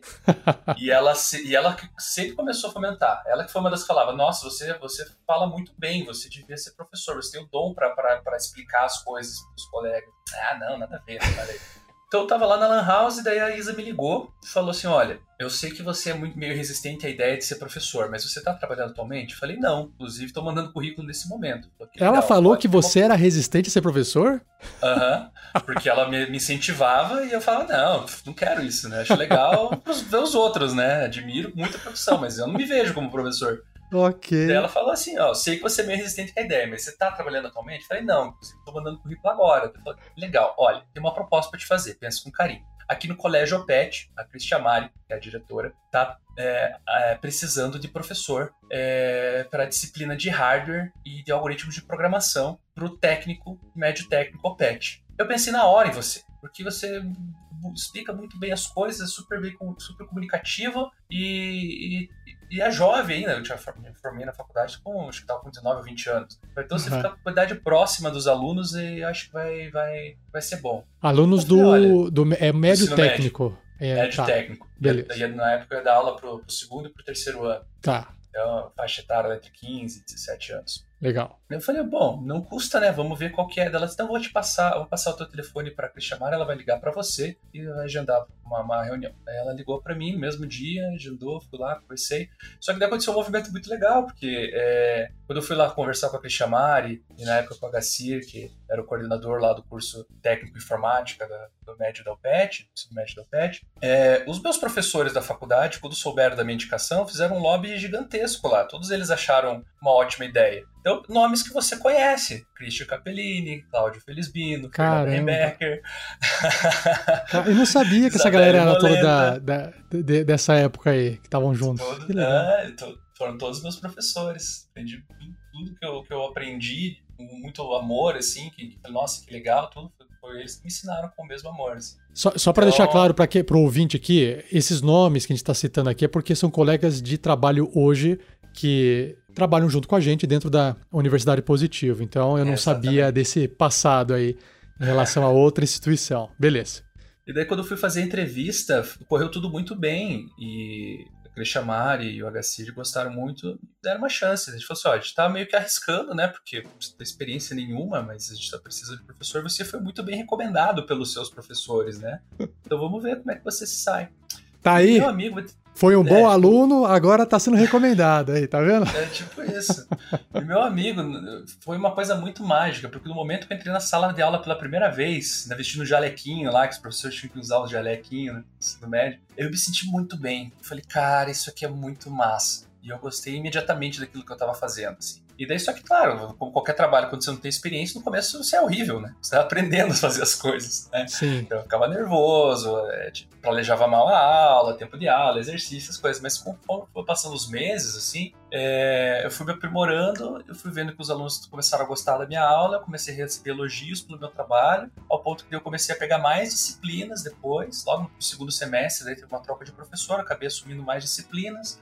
No ano seguinte, legal, gostando do teu trabalho, vamos de novo e tal. E nesse paralelo, nesse meu tempo, também comecei a fazer minha primeira pós-graduação, que foi de desenvolvimento para web, porque era a que eu gostava, que eu, que eu aprendi a gostar durante a faculdade. Uhum. E, e, e, e, fiquei fazendo, continuando com os freelances é, e dando aula. Né? E, realmente fui, fui, gostando muito desse negócio de dar aula, foi muito legal, muito divertido, era uma coisa que me dava muito prazer, eu sentia prazer em sala de aula é, é um trabalho realmente cansativo, você sabe, né? Você falou, demanda muita energia. É, o trabalho no professor não é só em sala de aula, né? Em sala de aula é a pontinha do iceberg. É. Fora da sala, a gente tem muita coisa que a gente precisa fazer, e estudar, e planejar a aula, e planejar exercício, e corrigir, lançar nota, e ver o que tem que ajustar na aula, e planejamento, etc, etc, né?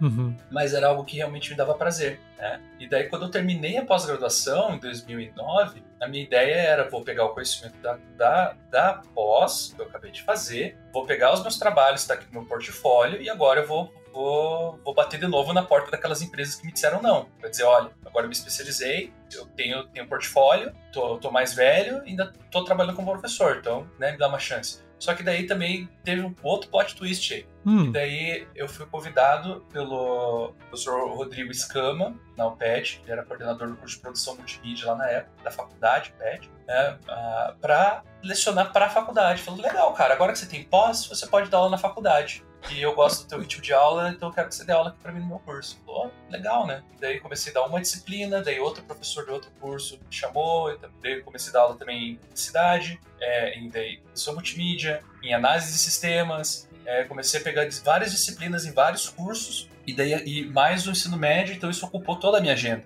Né? E daí eu olhei assim e falei, mas é, por que, que eu vou. por que, que ainda quero ir pro, pro mercado de trabalho se eu tenho um emprego, eu gosto do meu emprego, eu gosto do que eu faço, né? Então, o que eu comecei a fazer foi eventualmente um freelance ou outro, mas mais por, por prazer mesmo, assim, uhum. continuar desenvolvendo é, e ter um dinheiro por fora também, né, que é importante. Mas daí, isso já era 2010, quando eu já comecei a dar aula em 2008, em 2009 terminei a pós, no segundo semestre de 2009 comecei a dar aula para a faculdade também, e em 2010 eu percebi que era isso que eu queria fazer. poderia até ter outro trabalho, mas que esse seria o meu trabalho principal, né? Então eu não, não trabalho, só dou aula, né?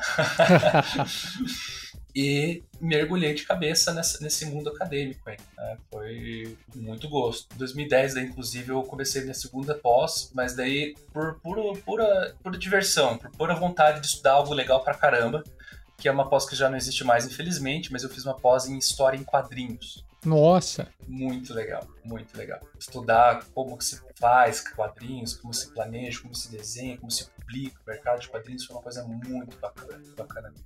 E foi, é, foi ali que eu descobri minha paixão por, por histórias, por narrativas. Eu falei, eu não sou péssimo para desenhar, mas eu sou um cara bom para contar história. é, então, meu trabalho de conclusão lá foi história em quadrinhos, na qual eu fiz o roteiro e um colega meu lá, o Juliano Pereira, fez a arte. A gente até pensou em levar o projeto adiante, mas daí acabou pós, cada um foi pro seu, seguiu o seu rumo, o seu caminho profissional e o projeto ficou por ali mesmo. Não segui, não segui como quadrinista nem como roteirista, mas foi uma época muito boa, aprendi bastante e muito do que aprendi também.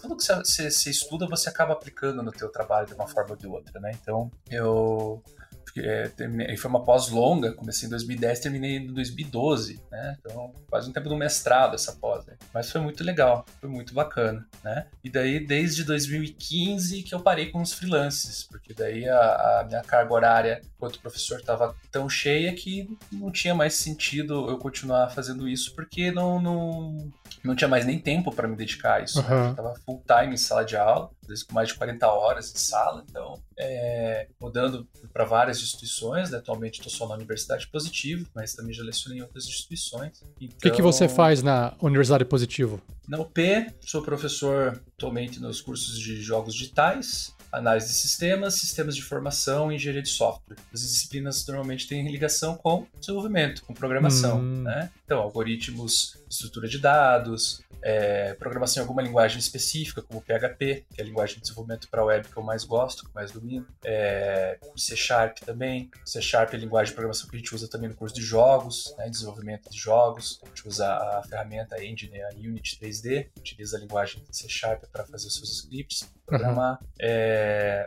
Java, aulas de Java, que são aulas que eu gosto bastante. E também né, nos outros cursos que eu já lecionei, sempre tinha alguma coisinha levada para uma parte mais humana, assim. Né? Então, já lecionei usabilidade, já lecionei design de interação, uhum. lecionei, e ainda leciono disciplinas envolvendo é, desenvolvimento de projetos, gerência de projetos. É, então, tem, apesar de que a maior, assim, uns 80% das disciplinas que eu leciono tem relação direta com programação, com desenvolvimento, no final é a área que eu me encantei dentro da TI, onde me aperfeiçoei e hoje atuo agora lecionando em cima, né? Uhum. Mas justamente pelo contato que eu tive com outras áreas e pela minha profissão lá, como editor e editor de fotografia, etc., eu tenho esse carinho pelo design. Né? Não me considero designer nem artista, não, nada disso, mas eu tenho um carinho muito grande para essa parte, né? Para uhum. parte da arte, parte do design, parte de criação, essa parte eu gosto, gosto, gosto bastante, bastante mesmo. É, eu acho que alguns títulos, vamos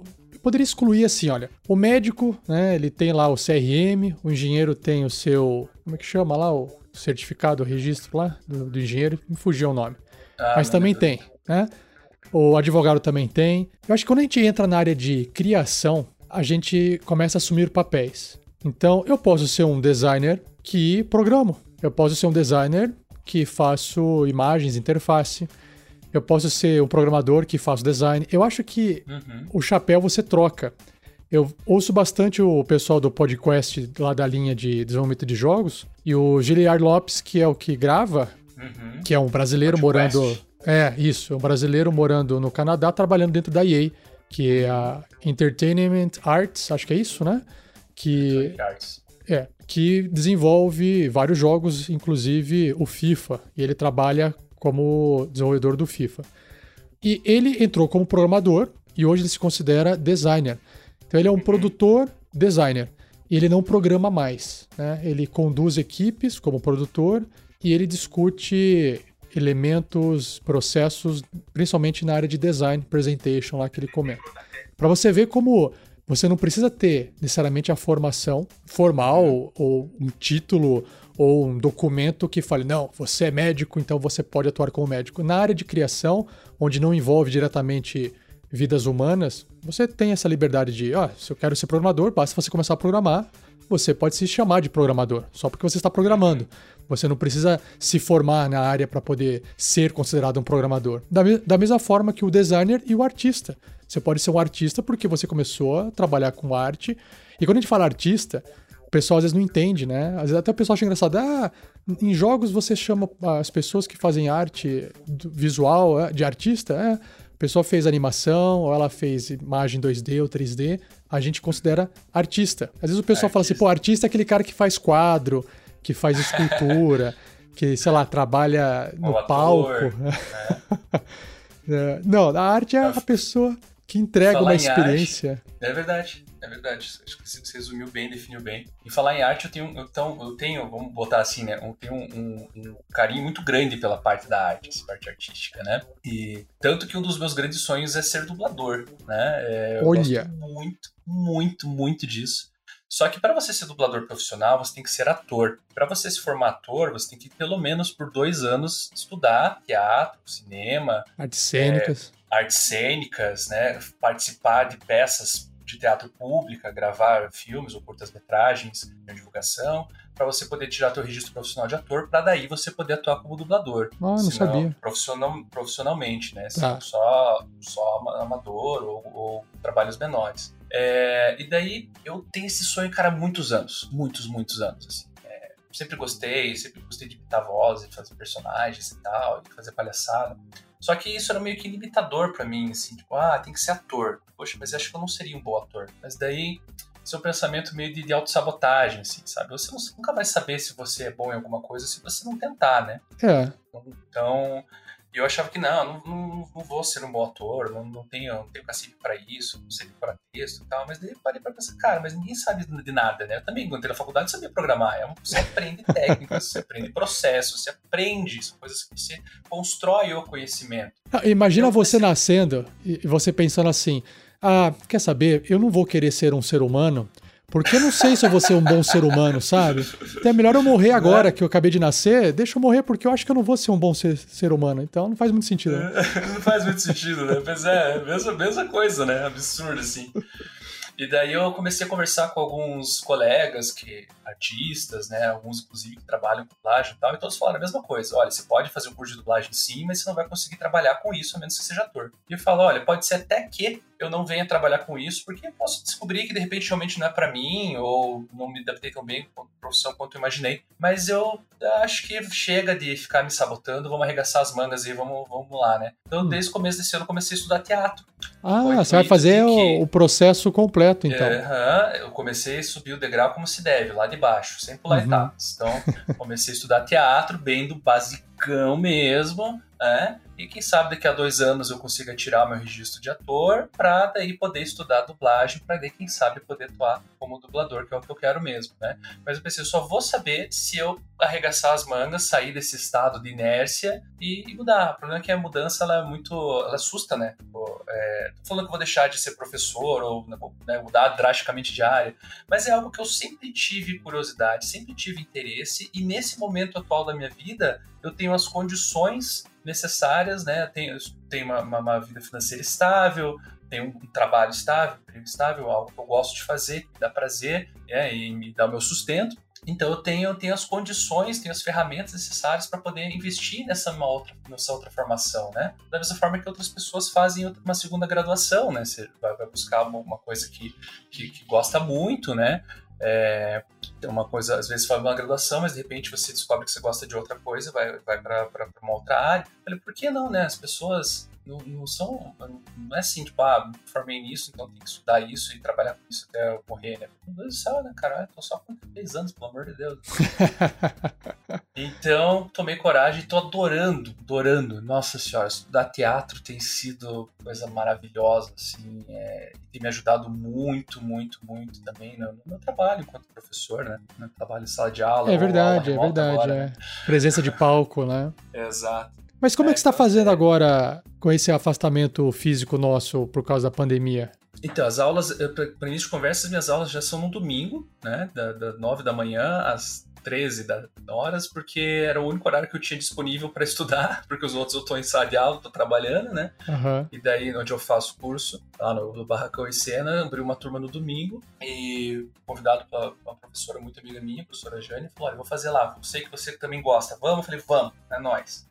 E daí, quando começou o isolamento social, lá no curso a gente estuda teatro e cinema simultaneamente. É, então, a gente meio que deu uma pausa na, nas aulas de teatro, porque é algo que precisa ser presencial, né? Certo. E as aulas de cinema, de vídeo, a gente está fazendo da mesma forma que as nossas aulas remotas, né? A gente faz via videoconferência. Hum. E daí o professor consegue passar um exercício, uma técnica, e a gente consegue de casa mesmo trabalhar com aquilo. Daí ele usa as ferramentas lá para gravar os nossos vídeos, a gente atua para câmera, só que nas nossas próprias casas, né? Então não Sim. é a mesma coisa do que tá na sala, numa sala de aula e tal, mas tem funcionado muito bem, né? Então, e daí as aulas de teatro mesmo a gente vai retomar assim que essa, essa, esse isolamento social aí é, acabar, né?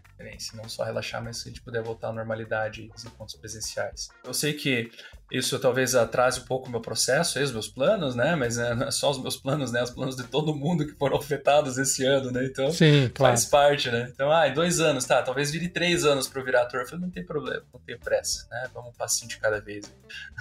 Mas convenhamos que a atuação hoje na frente do vídeo ela é maior do que no palco, presencialmente, né? Então, se você consegue desenvolver essa comunicação e essa apresentação para vídeo de celular, para mesmo estando em casa ou só pegando a cabeça ou até se afastar a câmera e mostrar o corpo inteiro, é o que muitos canais de YouTube já faziam, por exemplo, pessoas que produzem seus vídeos em casa e aqueles que faziam em estúdio passaram a fazer também em casa. Mesmo os que eram, por exemplo, Porta dos Fundos, né? Dá para perceber claramente que eles estão fazendo vídeos em casa, alguns são sozinhos, outros eles fazem usando a própria, a própria tecnologia de comunicação via videoconferência, e outros eles fazem uma composição, como se uma pessoa tivesse entrado em contato com o celular, que foi o que aconteceu na verdade, e a pessoa põe uma câmera lá e ela filma o que ela está fazendo. Então, de qualquer forma, a técnica, o trabalho é o mesmo e acho que até uma tendência maior disso acontecer. Então, você está sendo preparado, você pode se preparar para você lecionar e falar, se comunicar, atuar em frente de uma câmera. Uhum. Muito mais importante do que você fazer isso na frente de um palco com um número limitado de pessoas. Então, é aquela coisa, tá, saiu, tá, sei lá, tá ruim, tá ruim, mas é o ruim que vai, vai fazer você não, aprender ruim, novas tá, habilidades. Tá, não é o ideal, mas tá bom, funciona. É diferente. Funciona. Não posso falar que tá ruim. Tipo, é. Não é o ideal, mas funciona, sabe? É, é bom, funciona. E é bom, né? Dá resultado. A gente percebe, percebe realmente a evolução, percebe o, o, a gente tem conseguido perceber a nossa evolução desde o início do semestre até agora, onde a gente está. Então, eu estou muito feliz com isso, né? Apesar de tudo, é, é, é algo que está sendo muito gratificante para mim. Então, mesmo assim que eu venha, ah, não, realmente não vai dar para eu atuar como dublador, por motivo que for, é, mas é, eu acho que o conhecimento nunca é desperdiçado. Essas experiências que eu estou tendo nunca, jamais serão desperdiçadas, serão vãs. E é algo que tem me feito muito bem, muito feliz, assim, sabe? Aquela coisa, aquela, aquele entusiasmo de você aprender alguma coisa nova, sabe? É, eu tive isso quando eu terminei meu mestrado, quando eu fiz meu mestrado, né? Eu fiz meu mestrado em Educação e Novas Tecnologias em 2016 e terminei em 2017. Então, essa de, de estudar coisas novas é muito legal, só que daí depois é, fica meio que acomodado e daí, agora, né? Vou pro doutorado, mas eu não me senti preparado para um doutorado ainda, né? Uhum. É, e achei que ia ser algo que ia me desgastar muito, não só financeiramente, mas principalmente psicologicamente, num momento onde não era o ideal isso acontecer, né? E ainda bem, né? Porque olha o estado que a gente está agora, né? Sim. Mas então eu falei, tá, mas então o que, que eu vou fazer? E surgiu essa oportunidade de estudar teatro, olhando lá na frente no minha curso de formação de dublador, eu falei, nossa, eu vou embarcar nisso aqui. É, então tem sido realmente algo maravilhoso, né? E que tem colaborado diretamente também com a minha profissão, né? Com a minha, com a, minha a melhora da, da, da minha postura dentro da sala de aula, embora que remotamente, né? Da, consegue aplicar perfeitamente o que estou aprendendo lá, trazer isso para dentro da, da, minha sala de aula, mesmo que seja virtual. que legal. Resta uma dúvida minha que é saber se você vai aprimorar as suas imitações com esse curso? Olha, quem sabe, né? Eu, eu... A ideia, na verdade, não é nem aprimorar as imitações, mas é, é aprender a criar personagens. Né? Acho que é, é mais legal criar os Legal. próprios personagens. Para quem não sabe. Pra... é. Ou posso imitar o Barney se quiser. Ei, Fred, vou pegar boliche hoje. Né? Ou sei lá qual outro personagem. Eu imito tanto que dei Você imita um muito bom, um muito bem. É o cachorro.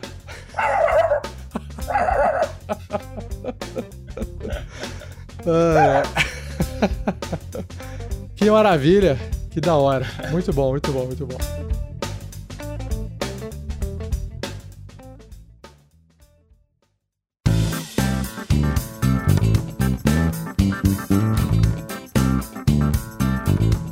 Jazão, para gente poder caminhar para os finalmente aqui do episódio, dica para seguir a carreira para quem está te ouvindo nesse momento. Ou seguir assim a carreira dela, ou uma carreira, ou mudar, enfim, o que você achar, que você acha interessante comentar, a pessoa perseguir o que ela tá afim de perseguir. Olha, eu acho que é exatamente o que você falou, perseguir o que está a fim de perseguir. E nunca é tarde para você começar a estudar algo que você realmente queira. É, eu, no meu caso, eu acabei não atuando no mercado de trabalho com programação diretamente, mas eu leciono, eu, eu ensino aos outros a programar. Então eu, eu, estou inserido dentro daquilo que me motivou a fazer a minha faculdade no primeiro momento. Não de uma forma é, direto no mercado, como programador, como desenvolvedor, mas eu estudo programação para ensinar as outras pessoas e isso é tão gratificante quanto, eu gosto muito, né? Então, e, e agora estou estudando, né?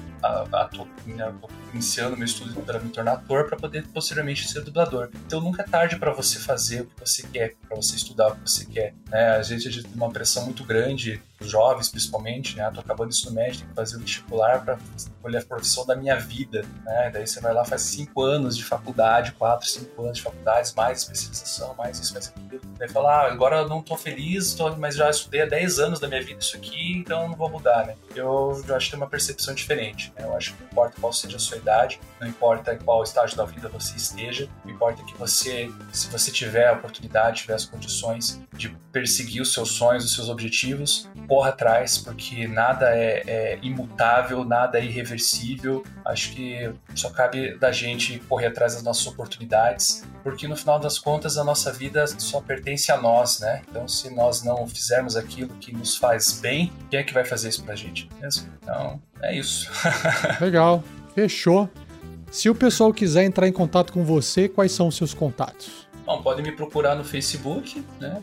Barra jason.sobreiro. Jason se escreve como o Jason do sexta-feira mesmo, né? J-A-S-O-N.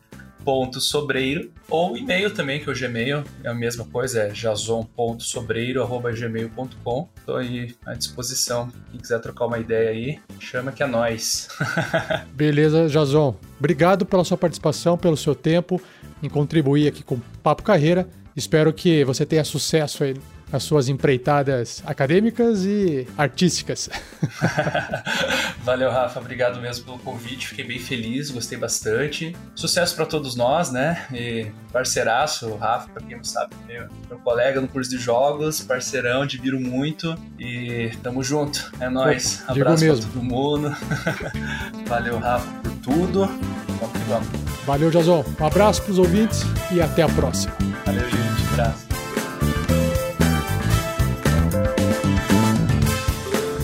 Esse programa foi oferecido pela Universidade Positivo.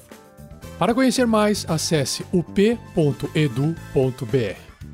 E se você quiser enviar um comentário ou feedback sobre o programa, basta escrever para rafael.luiz com z, arroba up.edu.br.